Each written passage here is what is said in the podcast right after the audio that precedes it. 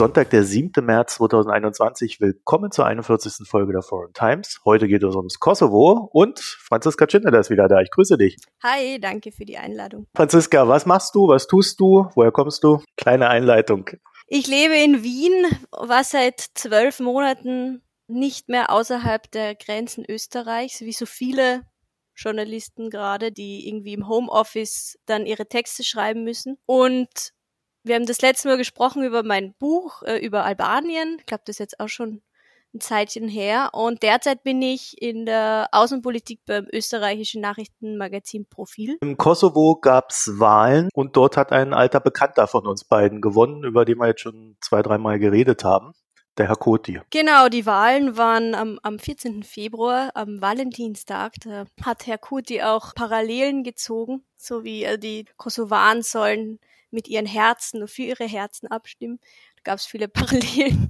Und ja, über Albin Kuti haben wir schon, glaube öfters gesprochen, weil er kein neues Gesicht ist, sondern eigentlich schon seit 20 Jahren bekannt und weil er auch nicht zum ersten Mal eine Wahl gewonnen hat, beziehungsweise seine Partei.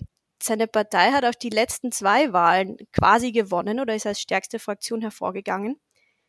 Dennoch hat Kurti nie länger als 50 Tage regiert. Und das könnte diesmal anders sein, wo er eine so satte, klare Mehrheit hat von fast 50 Prozent. Also wir sind gerade bei 49,95, dass es keine Frage mehr ist, dass er und seine Partei äh, Vetvendosie regieren wird. An der Stelle eine kleine Ergänzung. Nach der Sendungsaufnahme haben wir die endgültigen Zahlen aus dem Kosovo bekommen. 50,28 Prozent hat da der Herr Kurti dann endgültig errungen. Das lag auch an den Brieffehlern, die hauptsächlich aus der Diaspora kamen, also den Schatzis, die ihm dann zum Valentinstag ein entsprechendes Geschenk gemacht haben er hat zwar jetzt gewonnen gehabt zweimal, aber musste dann immer in Koalitionen, die nicht so ganz gut ausgegangen sind, weswegen es dann nie länger als 50 Tage waren. Ne? Also die letzte Wahl war im Oktober 2019, da hatte Vetvendosi seine Partei 26 Prozent, also war die stärkste Kraft. Und da wurde dann monatelang verhandelt. Schließlich am 3. Februar war er dann im Amt, das erste Mal Premierminister und wurde dann aber schon am 25. März also nicht einmal zwei Monate später, per Misstrauensvotum abgewählt. Es gab dann ein neues Kabinett und im Laufe dieser Monate, wo Kurti und seine Partei immer wieder von der Macht ferngehalten wurden, stieg auch sein Ansehen. Also man gilt sicher auch die These, dass je länger man versuchte, diesen Mann und ähm, auch seine Unterstützer fernzuhalten, desto populärer wurden die. Und so lässt sich auch erklären, warum jetzt so ein Erdrutschsieg äh, passiert ist. Kurtis einfach angetreten mit dem Versprechen, das Land zu erneuern, eine neue Ära einzuleiten, die Korruption zu bekämpfen und auch Politik für junge Menschen zu machen, die Jobs, die Arbeit wollen, die eine unabhängige Justiz wollen, Perspektiven wollen. Und das hat sehr, sehr gut funktioniert und auch sehr viele Frauen überzeugt, die zu ungefähr 60 Prozent der Frauen für seine Partei gestimmt haben. Es ist natürlich leicht gesagt, ne? Das hört man ja auch sehr oft. Ja, wir machen was für die Jugend, wir modernisieren das Land und so weiter. Das können wir auch im Bundestagswahlkampf hier in Deutschland. Dann kam Andreas Scheuer und hat sich um unsere Infrastruktur gekümmert. Aber ist das ernst zu nehmen bei ihm? Also ist das so ein Typ, wo man sagen kann, ja, der hat die Kraft und der will das auch? Es gibt sicher zwei Seiten an Koti. Also innenpolitisch ist er mit zwei großen Themen angetreten, wo ich glaube, dass er schon sehr äh, auch authentisch ist. Das ist Arbeit und Rechtsstaatlichkeit. Also eigentlich zwei Dinge, die eine Grundvoraussetzung sein sollten. Im Kosovo war leider ähm, keine Sinn, wo es einfach seit der Unabhängigkeit 2008 zu unzähligen Korruptionsskandalen der ähm, vor allem re ehemals regierenden PDK-Partei gekommen ist. Und Kurti ist bei diesen Wahlversprechen sicher ähm, authentisch. Man erzählt sich auch so Geschichten über ihn, dass er sich anders als andere Parteienführer nie bereichern wollte und auch eine gewisse ja, Politik aus, aus Überzeugung macht. Also innenpolitisch sind seine Versprechen sicher überzeugend warum er jahrelang ein rotes Tuch sozusagen auch für westeuropäische Partner war, ist, weil er doch immer radikal Opposition gemacht hat, also sich nur schwierig war, mit ihm Kompromisse einzugehen. Es gäbe jetzt auch keine Partei, mit der er eine Koalition formen würde. Muss er aber auch nicht, weil das Ergebnis einfach so wahnsinnig hoch war, dass er mit ähm, kleinen Minderheitensitzen regieren kann, voraussichtlich. Und das, das Zweite an, an Kurti, das viele Jahre lang abgeschreckt hat, war seine, ja, sein Wunsch oder auch seine Forderung, irgendwann einmal ein Referendum abzuhalten in Albanien und im Kosovo über eine mögliche Vereinigung beider Länder. Also das hat ja, also jahrelang ähm, Partner in den USA, aber auch in der Europäischen Union abgeschreckt. In der Hinsicht sehen Kurti viele noch skeptisch. Innenpolitisch ist sein Programm sehr zukunftsorientiert, sehr progressiv. Wenn man sich das durchliest, dann will er da das Bildungssystem voranbringen, die äh, Jobs schaffen, hat auch Punkte zu erneuerbarer Energie im Programm, will Frauen stärker fördern und tatsächlich nach der letzten Wahl wird es mehr Abgeordnete im Parlament geben, die Frauen sind, als je zuvor. 40 Prozent quasi aller Abgeordneten werden Frauen sein. Da hat er ja wahrscheinlich schon einen Teil seines Wahlversprechens eingehalten. In der Hinsicht sicher, also man sagt über Kurti, dass das keine leere Floskel bei ihm ist, dass er ähm, Frauen in der eigenen Partei fördert und er ist ja auch, und das ist auch ein gewisser Schritt im Wahlkampf, immer an der Seite einer Frau aufgetreten, Vjosa Osmani, die ist die derzeit kommissarisch amtierende Präsidentin, war früher seine Gegenspielerin, also ist bei der letzten Wahl noch gegen Kurti angetreten, wurde jetzt aber aus ihrer eigenen Partei quasi rausgekickt und ist zu Vetvendosia übergelaufen, was auch eine Erklärung dafür ist, warum dieses Ergebnis so wahnsinnig hoch ist, weil Vjosa Osmani gerade unter jungen Menschen sehr populär ist. Seine ehemalige Jura-Professorin von der Universität in den USA äh, ausgebildet. Und die hat tatsächlich bei der Wahl mehr Stimmen bekommen als, als jemals jemand zuvor, über 300.000. Und mit der ist Kurti auch im Wahlkampf Seite an Seite gemeinsam aufgetreten. Und anstatt wie die restlichen Parteien gerade in der Pandemie schwierig, also drinnen quasi in Seelen so große Wahlkampfveranstaltungen zu machen, sind die sozusagen im Gleichschritt durch verschiedene Städte des Landes Seite an Seite marschiert. Und das war einfach ein Bild, das sehr viele Menschen überzeugt hat, die vielleicht davor sich unsicher waren, ob sie Kurti wählen sollen. Dann hat sie vermutlich ähm, Osmani überzeugt klingt ja schon nach einem zumindest anderen Politikstil, den er da pflegen wird. Ne? Ähm, du hast aber gerade gesagt, Corona, also das Kosovo wurde jetzt nicht von Corona verschont, das wäre ja auch sehr sonderbar gewesen. Hat er denn da jetzt überhaupt die Mittel zu investieren äh, und diesen naja, diese Versprechen da einzulösen. Also ich denke mal, der Wirtschaft wird es da jetzt nicht so dolle gehen. Na sicher, also das Parteiprogramm von Vetvendosia liest sich äh, teilweise natürlich auch wie eine Wunschvorstellung. Ich in Vorbereitung der Wahl übersetzt. Also leider so gut ist dann mein Albanisch noch nicht, dass ich es vollkommen verstehe, aber ich habe es übersetzt und äh, natürlich liest sich das wie eine bessere Welt und natürlich, Kurt hat Hoffnungen geschürt, die er niemals in wenigen Jahren umsetzen kann. Das ist klar. Ich glaube, das ist auch seiner eigenen mhm. Partei klar. Und du hast Corona angesprochen. Es ist eine ein kleines Land mit sehr schwachem Gesundheitssystem. Derzeit heißt das über den Kosovo oder erzählen mir Freunde, Freundinnen, dass also Bars haben offen. Nach der Wahl am Unabhängigkeitstag wurde gefeiert, Menschen standen dicht an dicht. Also natürlich ist dieses Land nicht vom Virus verschont und unglaublich viele erzählt man mir hatten einfach diese, also sind einfach schon durch die Krankheit gegangen und da gibt es nicht so starke Lockdowns de facto fast gar keine, wie jetzt beispielsweise in Österreich. Natürlich hat Kurti da auch nicht die Mittel, neue Krankenhäuser aus dem Boden zu stampfen und er hat auch nicht die Mittel, um, ähm, so wie Alexander Vucic in, in Serbien, bilateral einfach Millionen äh, Impfdosen aus China oder Russland zu bestellen und möchte das auch nicht. Er hat nach der Wahl ganz klar gesagt, er verlässt sich hier auf seine, auf seine westeuropäischen, europäischen Partner. Nur wissen wir, dass da ja die Impfstoffbeschaffung hinkt und dass die COVAX-Initiative die Ländern, also gerade wie dem Kosovo, Impfstoff zuführen soll, bisher jetzt nicht dazu geführt hat, dass in dem Land zumindest die zum Beispiel Krankenpfleger oder Ärzte oder eben Risikopatienten geimpft werden. Da ist man weit noch davon entfernt. Ganz gut zum Hintergrund von COVAX. Das ist die Impfstoffinitiative, die weltweit ausgerollt werden sollte, gerade für Länder, die naja, wirtschaftlich da niederliegen, also nicht zu den Glanzlichtern gehören.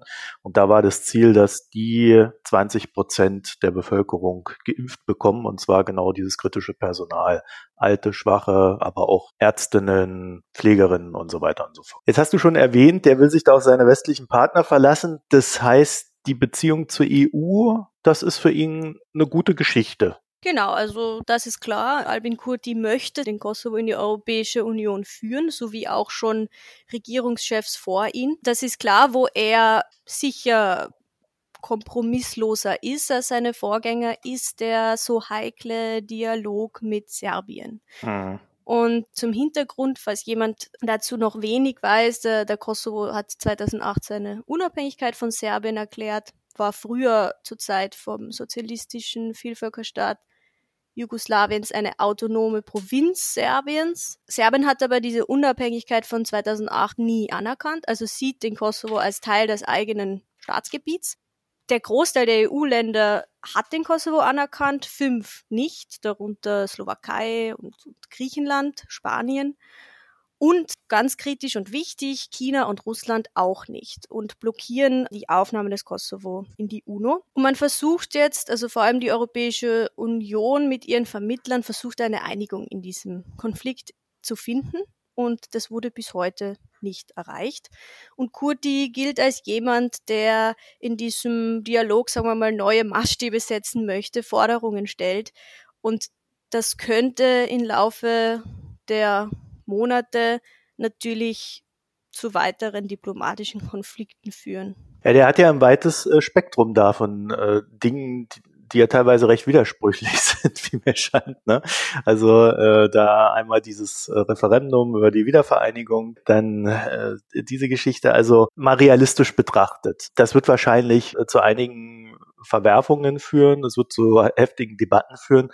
Aber ich glaube, die Situation ist so festgefahren, dass wir nicht wirklich davon ausgehen, dass sich dort irgendwas tut. Ja, also es ist tatsächlich festgefahren. Kurti fährt da eine Linie, die natürlich im Kosovo sehr gut ankommt. Man kann es auch in einer gewissen mhm. Weise verstehen. Er sagt, wir müssen uns also mal intern, wir, wir haben intern so viele Dinge, die wir sozusagen aufbauen müssen, spricht er eben gerade die Bildung an, spricht er die, die, die Justiz an.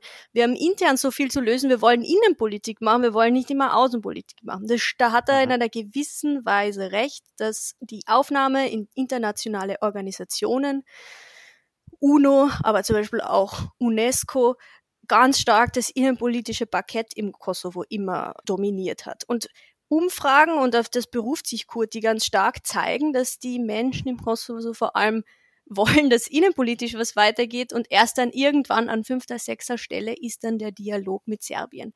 Das Problem ist, dieser Konflikt muss natürlich gelöst werden, der, die Frage der Souveränität um überhaupt irgendwann über eine EU-Aufnahme reden zu können. Das heißt, der Kosovo ist da eigentlich weiter zurück als Nachbarländer, als Länder wie Albanien oder Nordmazedonien, die ja auch in die EU wollen, weil bevor überhaupt über eine Aufnahme gesprochen wird, muss quasi der Konflikt mit Serbien gelöst werden. Es ist so ein Klotz am Bein, der beide Länder jetzt einfach schon jahrelang begleitet und auch weiterhin begleiten wird, diese Souveränitäts- und Territorialfrage. Aber die, die Serben selber wollen zwar auch irgendwie Richtung EU wandern, aber verbünden sich doch in letzter Zeit sehr stark mit, naja, China und Russland. Ne? Also auch da ist ja schon wieder so eine Spaltung da. Ja, das ist interessant, weil die gibt es nämlich im Kosovo kaum. Also Umfragen zeigen, dass die Bevölkerung im Kosovo stärker von einer ähm, Zukunft in der Europäischen Union überzeugt sind. Da gibt's weniger weniger Unterstützung in der, in der serbischen Bevölkerung, was auch damit zu tun hat mit der Geschichte der NATO-Bombardements 1999, die dann natürlich sehr viel also zu Recht natürlich auch sehr viel Skepsis oder sehr viel Ablehnung ähm, kreiert hat. Aber man muss sagen, Alexander Vucic, Präsident Serbiens, forciert das auch. Äh, gerade seit der Corona-Pandemie kann man beobachten, dass er die Europäische Union, wo er ja eigentlich irgendwann mal Mitglied sein möchte, immer stärker attackiert oder ich würde sogar sagen höhnisch dastehen lässt und sich ganz offen an die Seite seines großen Bruders Xi Jinping stellt, den er während der Pandemie auch groß in Belgrad äh, plakatieren lassen, weil China Serbien damals im März 2020 Flieger voller medizinischer Schutzausrüstung geschickt hat. Und Vucic spielt das ganz, ganz stark, diesen, ja, diese Gratwanderung zwischen Ost und West. Und seit der Corona-Pandemie lehnt er sich immer, immer stärker an die Volksrepublik China an. Und seine Rhetorik in der Hinsicht ist schon recht klar. Wenn ihr mir nicht helft, wenn ihr uns Serben nicht helft und äh, uns Impfstoff organisiert oder uns unterstützt, dann wenden wir uns eben anderen Partnern zu. Normalerweise machen die das ja eher so, dass die immer wieder hin und her tändeln. Ne? Also das ist mal links, mal rechts, mal oben, mal unten und bei jedem so das abkrapschen, was sie kriegen können und dann, und dann lässt man es wieder sein. Aber das klingt ja jetzt schon nach einem sehr starken Commitment Richtung China. Absolut. Es ist auch sehr widersprüchlich, muss man sagen, denn niemand investiert mehr in Serbien, also jetzt, das, da geht es jetzt gar nicht um Impfstoff oder um, um mhm. Krankenhäuser, mhm. sondern generell in die Wirtschaft als die Europäische Union oder Mitgliedsländer der Union als China. Was China einfach macht seit Jahren, ist Ionenkredite zu vergeben, auch an Balkanländer. Und kein Land hat mehr von diesen Krediten profitiert als Serbien. Und dennoch, obwohl eigentlich die Europäische Union der größte Förderer ist, dennoch glaubt laut Umfragen ein großer Teil der Bevölkerung, dass China ähm, den Serben hilft. Und das ist zurückzuführen einfach auch auf die Rhetorik von der Regierung, die so oft wie möglich dieses Bild forciert. Also Vucic hat in der Corona-Pandemie am Flughafen von Belgrad die ähm, Flagge Chinas geküsst und ist fast in, in Tränen ausgebrochen um das jetzt überspitzt zu sagen, okay. über die, ja, über die Hilfsfreundlichkeit, die Unterstützung Chinas. Okay, das klingt interessant. Jetzt haben wir beide letztes Mal auch ges darüber gesprochen, dass die USA einen sehr starken Fuß in der Region haben. Nicht immer positiv besetzt, je nach Land. Aber äh, wie steht denn, ja, naja, die neue Biden-Administration, müsste man ja fast sagen, falls es da überhaupt Differenzen gibt zur Trump-Administration, äh, was die politische Richtung dort betrifft. Wie steht die denn zu Kurti? Das wird sich zeigen. Das, das kann man jetzt oh. noch nicht klar beantworten. Was man aber klar sagen kann, ist, sie wird sicher vieles anders machen als die Trump-Administration. Aber das gilt ja in der Außenpolitik, glaube ich, wirklich für, für jede äh, Weltregion ja. und, und sozusagen fast jedes Land. Was Trump gemacht hat, ist, dass er kurz vor den Wahlen einfach Bock hatte auf einen außenpolitischen Erfolg. Und es gibt hier diesen Satz auch über die Amerikaner, dass sie äh, Kosovo sozusagen das, der einzige Ort ist, wo sie äh, etwas richtig gemacht haben und dort auch noch dafür gefeiert werden und dann auch noch in einem mehrheitlich muslimischen Land. Da würde übrigens Albin Kurti niemals zustimmen, weil der nach dem Krieg ganz stark gewettert hat gegen die UN-Administration UNMIK im, im Kosovo. Ja, was, was haben die denn da gemacht? Nach dem Krieg und nach den Bombardements 99 war der Kosovo ja nicht sofort unabhängig oder hat ja. sofort seine Unabhängigkeit erklärt, sondern es er wurde sozusagen verwaltet von der internationalen Gemeinschaft als ein sozusagen Protektorat des Westens. Und Kurti hat äh, nach dem Krieg ganz stark gegen diese UN-Administration Stimmung gemacht. Also seine Anhänger, damals noch keine Partei, sind demonstrieren gegangen, haben gesagt, mhm. der Kosovo wird kolonialisiert, fremdverwaltet, wir wollen Selbstbestimmung. Und daraus kommt auch der Name seiner Partei. Vetvendosie heißt Selbstbestimmung. Und erst später hat er sich dann etwas, sagen wir mal, ist er moderater geworden. Aber der hätte da sicher äh, früher nicht zugestimmt, dass die USA im Kosovo alles richtig gemacht hat, sondern der hat gewettert dagegen, dass Botschafter im, in diesem Land mehr zu sagen hatten als, als Abgeordnete, dass die in Korruptionsskandale verstrickt waren und so weiter. Aber zurück zu, zu Trump, der hat versucht, vor den Wahlen einen außenpolitischen Erfolg einzufahren und hat versucht, diesen Konflikt, der ja äh, erstens einmal Jahrhunderte alt ist und auch jetzt seit Jahren und seit Jahrzehnten nicht geklärt wird. Er hat halt mal so versucht, in ein paar Monaten so zu lösen und versucht, das so auf seine Kappe zu schreiben. Und der wollte Kurti nicht, das kann man mittlerweile offen sagen, dem war Kurti zu widerspenstig und hat ja. den, um es kurz zu machen, mit seinem Sondergesandten, den ehemaligen Botschafter in Deutschland, Grenell, versucht äh, loszuwerden. Und heute mittlerweile ist auch bewiesen, dass bei dem Misstrauensvotum, als Kurti gestürzt wurde, vergangenen März die USA eine, eine wichtige, eine entscheidende auch Rolle gespielt haben. Das heißt, Trump wollte mit anderen verhandeln und hat dann auch vergangenen Herbst den Präsidenten Serbiens und den Premierminister des Kosovo ins Weiße Haus eingeladen, ließ die da eine Erklärung unterzeichnen. Aber darüber hinaus äh, ist natürlich genau über das, was wir gerade gesprochen haben, gar nichts geklärt worden, was die Souveränität des Landes betrifft. Das heißt, es ist anzunehmen, dass die beiden Administrationen da weniger eine Hau drauf Rucki-Zucki-Politik betreiben wird, sondern ähm, stärker mit den europäischen Partnern und deren Sondergesandten auf einen Dialog hinarbeiten wird und nicht im Alleingang quasi die Repräsentanten einlädt, ohne überhaupt die Europäer einzubinden. Es wird stärker äh, transatlantische quasi Kooperation geben in dieser Frage. Also wieder zurück zur Normalität, könnte man ja da fast sagen. Ja, genau. Was ich mir halt vorstellen könnte, ist, dass die USA, wie ja auch Europa, ja durchaus bemerkt haben werden, dass Serbien Richtung China tendiert und dass äh, China natürlich in den letzten, ja, man könnte schon sagen, Jahrzehnten auch recht viel investiert hat ja, in der Gegend, so dass da ja dann auch eine vereinte Strategie gegenüber China unter Einbindung des Kosovos ja dann doch vielleicht auch demnächst mal aufploppen könnte. Ja, richtig beobachtet, wobei man sich da halt auch sehr stark zurücknimmt, auch in der Kritik. Mhm. Also wenn man für Recherchen oder so bei der EU-Kommission anfragt, wie denn jetzt mit dem umzugehen sei, kriegt man jetzt keine klaren Antworten. Es ist noch eine sehr lavierende Politik des Zuschauens, wobei man sagen muss, gerade im EU-Parlament wird es schon seit Jahren natürlich beobachtet, dass China immer aktiver, wirtschaftlich aktiver in Serbien ist und das natürlich auch jetzt nicht wirklich zu einer Demokratisierung des Landes führt, sondern in die andere Richtung geht. Und da gibt es immer wieder Initiativen von EU-Parlamentariern, die dann fordern, äh, dass man sich diesem Problem stärker annimmt. Also äh, das Parlament ist da ja ohnehin irgendwie kritischer, als man es aus der Kommission heraushört. Ne? Das ist ja so ein ja, Standard das ist irgendwie. Ein Standard äh, bei vielen Fragen zu beobachten. Da kriegt man natürlich auch mehr Antwort von EU-Parlamentariern, die das seit Jahren beobachten.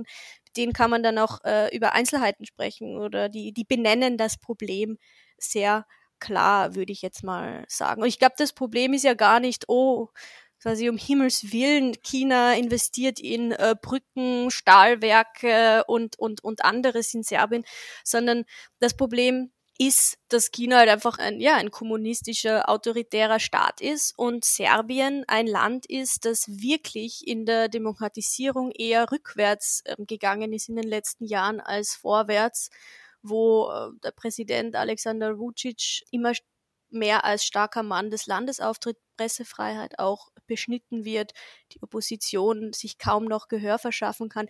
Das sind wirklich, wirklich besorgniserregende Tendenzen. Und wenn Vucic dann natürlich äh, einen Partner wie China hat, die sagen, wir mischen uns nicht ein, wir setzen auf eine rein wirtschaftliche Zusammenarbeit, dann spielt ihn das äh, natürlich in die Hände. Das ist aber die hoffnungsvolle Brücke fürs Kosovo, ne? Weil dort ja jetzt scheinbar jemand an die Macht gekommen ist, der eher so Richtung EU abbiegen möchte und da dann vielleicht auch in Sachen Menschenrechte, äh, Aufbau, äh, Staat und so weiter dann naja, halt doch die bessere Variante ist. Ja, und das hat man auch in den Tagen und Wochen nach der Wahl, also Mitte Februar, wirklich von verschiedenen Seiten vernommen, dass sich die Demokratie im Kosovo als sehr robust herausgestellt hat und dass im Vergleich zu Nachbarländern demokratische Wechsel funktionieren und ähm, jene Parteien, die sozusagen abgewählt werden, friedlich, friedlich und kompromissbereit sagen,